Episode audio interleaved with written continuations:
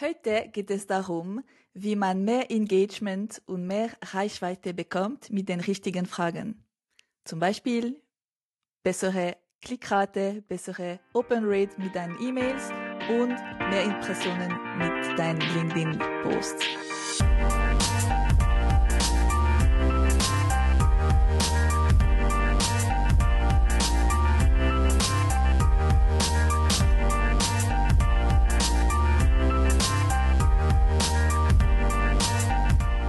Willkommen! Heute teilen wir, mit euch sieben Tipps, wie man Fragen benutzt, um mehr Engagement, mehr Reichweite zu bekommen und bessere Outcome mit jeder Art von Content, die man erstellt. Sei es mit E-Mails, sei es für LinkedIn. Wir wollen immer mit unseren Kontakten, interessanten Konversationen starten und mit den richtigen Fragen geht es viel einfacher und viel schneller, viel besser.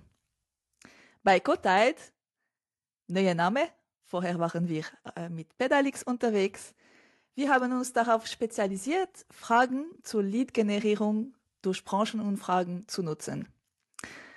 Und diese, die sieben Tipps, die wir heute mit euch teilen, haben wir aus der Erfahrung gelernt, wenn wir mit unseren Kunden arbeiten, die sind, das sind Kunden aus der B2B-Branche, die komplexe Produkte haben und lange Kaufzyklen. Und diese Kunden, die benutzen Branchenumfragen, um mehr Reichweite zu bekommen, Autorität aufzubauen und ihre Pipeline mit warmen Leads zu füllen. Und jetzt geht es gleich zum ersten Tipp. Beginne mit einfachen Fragen. Wichtig ist, wenn man etwas anfragt, dass man das Eis brechen kann. Die Leute sind noch nicht so warm, sie können sich noch nicht so gut ausdrücken. Dass man eine einfache Frage stellt, die sie eine klare Antwort haben. Das funktioniert in der Praxis gut mit einem Slider, wenn man etwas auswählen muss oder so einer Matrix-Question, wo man sagen kann, sehr schlecht oder sehr gut, muss ich eigentlich gut in die Fragen reinkommen. Und jetzt geht's zu Tipp Nummer zwei. Schreibe kurze und klare Fragen und Antwortmöglichkeiten, wenn es diese gibt. Das ist das, was wir am meisten oder was ich am meisten mache, äh, ist unsere Kunden zu helfen, die Fragen kürzer zu machen und klarer zu machen. Sich kurz zu fassen erfordert mehr Arbeit, aber nur mit klaren Fragen kommen auch klare Antworten.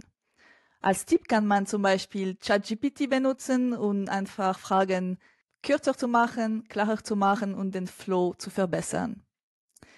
Und ein Beispiel in der Praxis ist auch für LinkedIn Post. LinkedIn Posts funktionieren sehr gut, wenn man schafft, eine kurze, klare Frage am Schluss zu stellen, weil dann kommen mehr Kommentare im, ähm, der Comment Section drin und es entstehen Diskussionen. Und die meisten Leute stellen Fragen im LinkedIn Post, die zu schwierig sind zu antworten. Man muss zu viel antworten, zu, zu viel überlegen. Deshalb sind wirklich wichtig, kurze und klare Fragen zu schreiben. Jetzt zum Tipp Nummer drei. Deine Datenerhebung muss nicht repräsentativ oder wissenschaftlich sein.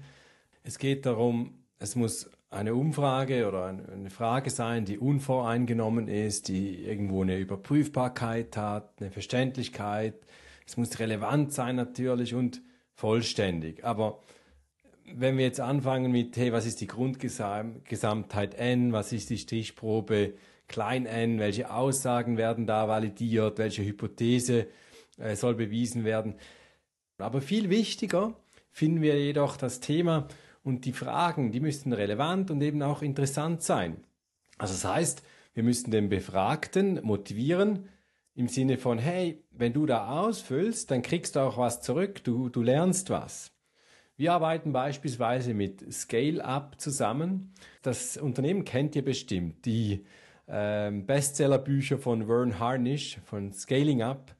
Wir stellen beispielsweise eine Frage, die man beantworten kann mit eins stimme ich gar nicht zu, bis zu sechs stimme ich absolut zu. Also als Beispiel, unser Unternehmen hat mindestens drei vorausschauende und kontrollierende Kennzahlen, die die Quartalsprioritäten unterstützen.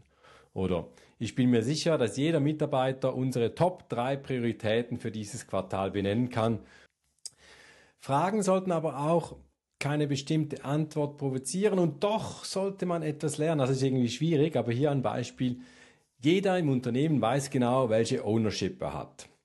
Oder wir haben ein klares Verständnis davon, wer unsere Kernkunde ist und was ihn motiviert, mit äh, uns Geschäfte zu machen. Und das ist ja schon irgendwo auch provozierend, aber im Vergleich zu, hey, ich bin mir bewusst, dass Unternehmen, welche Lead Management nicht im Griff haben, in der Konkurrenz untergehen, das wäre eher so ein bisschen pushy, dass man versteht, okay, da, da wird irgendwie was ähm, geframed. Dauer einer Befragung sechs bis zehn Minuten max und auch nicht mehr als 30 Fragen und ganz kleiner Struktur folgen, aufbauend sein, damit der Befragte weiß, wohin es geht, wo ungefähr steht und ganz, ganz wichtig noch ähm, zuletzt, es braucht einen Pre-Test, also ein wie ein User-Test, ein paar Fragen mit zwei, drei Leuten wirklich durchtesten, die nicht so im Thema drin sind, dass die einen challengen können und sagen, hey, da geht's, ähm, das ist kompliziert, das funktioniert nicht. Alright, jetzt zu Tipp Nummer vier. Sei konsistent. Es ist wichtig, Umfragen zu schreiben, die nur wenig Gehirnschmalz brauchen, um sie zu beantworten. Wenn du den Teilnehmer mehr Arbeit machst, werden die Umfrage weniger beantwortet. Man hat die Completion Rate ist viel tiefer. Das heißt, es ist wichtig, sich zu entscheiden, frage ich Fragen, stelle ich Fragen oder sind es eher Aussagen? Man sollte den gleichen Stil behalten und den gleichen Flow. Konsistent sein hat einen großen Einfluss auf die Completion Rate. Ähm, und jetzt geht's zum Tipp Nummer 5. Nicht mit offenen Fragen beginnen. Offene Fragen sind hervorragend, um sehr viel zu erfahren, wenn die Leute dann schon aufgewärmt sind und klare Worte finden, ihr Problem anders zu beschreiben, als man selber es abgefragt hätte. Sie sind auch mega gut, um danach mit KI Interpretationen in, in, in Echtzeit zu berechnen oder, oder coole E-Mails daraus als Follow-up zu generieren, aber sie sind schwierig zu beantworten. Also sollte man die nur sehr sparsam verwenden, vielleicht eher gegen Ende hin ein, zwei gezielte offene Fragen, vielleicht auch schon mit Beispielen ermöglichen, dass die Leute sich da noch ihre individuelle Antwort ausfragen können.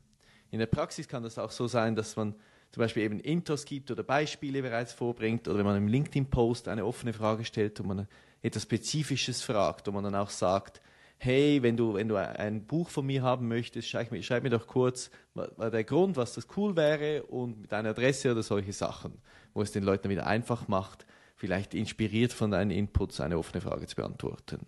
Und jetzt kommt Marc mit dem Tipp Nummer 6. Stelle mehrheitlich Fragen über die Gegenwart. Das ist wie beim Wetterbericht. Oder du startest mit, hey, der Tag heute ist sonnig und in Zürich scheint die Sonne und am Wochenende dann wird es vielleicht regnen. Und das ist auch beim äh, Wetterbericht so, dass man am Anfang halt auch Vertrauen baut, aufbaut mit, hey, jetzt ist es so, kann jeder nachvollziehen. Aber dann eben, wenn es in die Zukunft geht, muss man mit irgendeiner Unsicherheit kämpfen. Und auch die Leute, haben wir gelernt, antworten viel umfangreicher und kreativer. Ähm, deshalb, wir empfehlen die Mehrheit in der Gegenwart zu, abzufragen, damit da die Vergleichbarkeit gegeben ist zwischen diesen Fragen. Und jetzt zu Tipp Nummer 7. Finish with the future. Schließe mit Fragen über die Zukunft ab. Anstatt nur einfach eine Kaufabsicht zu fragen, willst du kaufen oder was machst du nächstes Jahr jetzt dieses Projekt, wo wir dir verkaufen, stelle eine schlaue Frage über die Zukunftsentwicklung, über vielleicht neue Technologien, wenn dein Produkt auch in dem Bereich ist oder ob man nun etwas, äh, etwa diese die neue, neue Erfindungen implementiert oder zum Beispiel KI in seine, seine Lösung einbinden kann oder so etwas geschickte Fragen stellen, wie sich, wie, sie, wie die nächsten 12, 18, zwei Jahre, zwei, drei Jahre ausschauen und damit man nicht plump einfach nach der Kaufabsicht fragen muss. Und trotzdem sollte die Antwort einem einen einfachen Follow-up ermöglichen, wo man dann nachfassen kann, vielleicht sogar individuell nachfassen, dass man dann eigentlich in ein Gespräch kommt und so seine, eine Interaktion oder eine Demo daraus erstellen kann. Und jetzt Marc macht mehr, deshalb kommt noch ein Bonustipp Nummer 8 von Marc. Die Zukunft ist dort, wo der Value zurückkommt. Das heißt, Umfragen sind heute wie so ein Einbahnverkehr, so One-Way-Traffic. Da kommt nichts unmittelbar zurück. Aber die Zukunft heißt wirklich, dass du unmittelbar Tipps und dynamische Fragen auch individuell ausgewertet bekommst. Also du kriegst eine individuell zusammengestellten Fragebogen, aber auch die, die Antworten, die Responses sind da schlau zusammengestellt. Auch Follow-ups. Das heißt, wenn man mal fragt, hey, wie schaut's aus? Hast du das schon beantwortet? Und der hat das schon längst beantwortet. Das ist so der Klassiker, den man kennt von irgendwelchen Masterarbeiten. Aber was heute halt wirklich gut möglich ist, dass man eine E-Mail bekommt im Sinne von, hey, du hast doch bis Frage Nummer drei ähm, ausgefüllt. Die nächste Frage wäre übrigens das Thema X und da wurden schon äh, viele ähm, in diesem Bereich beantwortet. Äh, was meinst du dazu? Also man kann ihn wirklich wieder reinloopen das heißt, individuelle Auswertungen, Tipps ausgeben, die super relevant sind und Kompetenz zeigen, das ist die Zukunft, wo es hingeht. Und Branchenumfragen sind nicht nur gut, für, um Leads zu generieren. Wir haben ähm, unseren Kunden, MySign, ähm, und der Gründer befragt, Reto Baumgartner, warum er sich entschieden hat, mit uns eine Branchenumfrage äh, zu starten. Und für ihn war klar, das Bedürfnis, top of mind zu sein. Er weiß, dass viele seiner Kunden von den nächsten Jahren sind jetzt auf dem Markt, aber suchen noch nicht genau. Das Bedürfnis ist noch nicht da, klar, aber er will sich positionieren.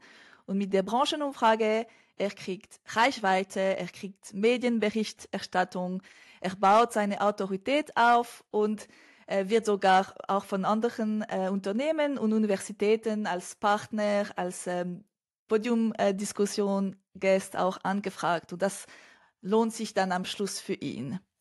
Nun, jetzt bist du dran. Finish with the future, wie wir sagen. Wo stehst du denn? Wo sind deine Techniken, die du bereits anwenden kannst? Was funktioniert gut?